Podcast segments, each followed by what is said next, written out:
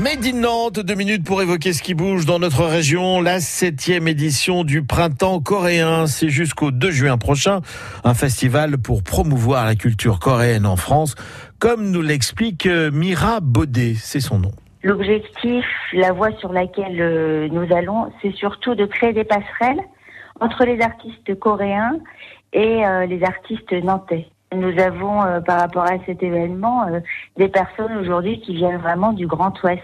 Et aujourd'hui, nous avons aussi euh, beaucoup de, de demandes pour d'autres événements un peu partout en France pour aider à conseiller sur la culture coréenne, sur la programmation d'artistes, ou euh, créer des partenariats avec euh, aussi euh, d'autres lieux de spectacle qui souhaitent euh, accueillir et faire des temps forts sur la Corée. Et cette septième édition met l'accent sur le mouvement à travers notamment la danse. Nous avons mis l'accent cette fois-ci sur le mouvement, le mouvement de la vie, le mouvement des corps à travers euh, la danse, avec euh, ce spectacle exclusif avec la compagnie de Ulsan le 28 mai à Stéréolux.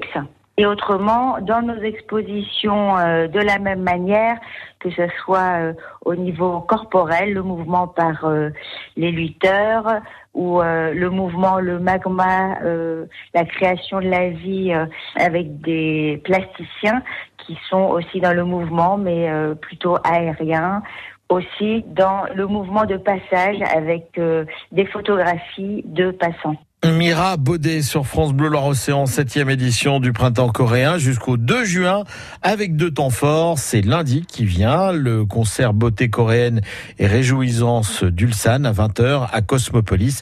Et puis le lendemain, un spectacle de danse, mardi 28 mai. Euh, ce sera euh, pour cette fois-ci à Stéréolux. Le rendez-vous est à 20h. Si vous voulez tout savoir sur le programme complet de ce septième printemps coréen à Nantes, vous avez un site internet, c'est coréen, tout simplement en un seul mot, printempscoréen.com.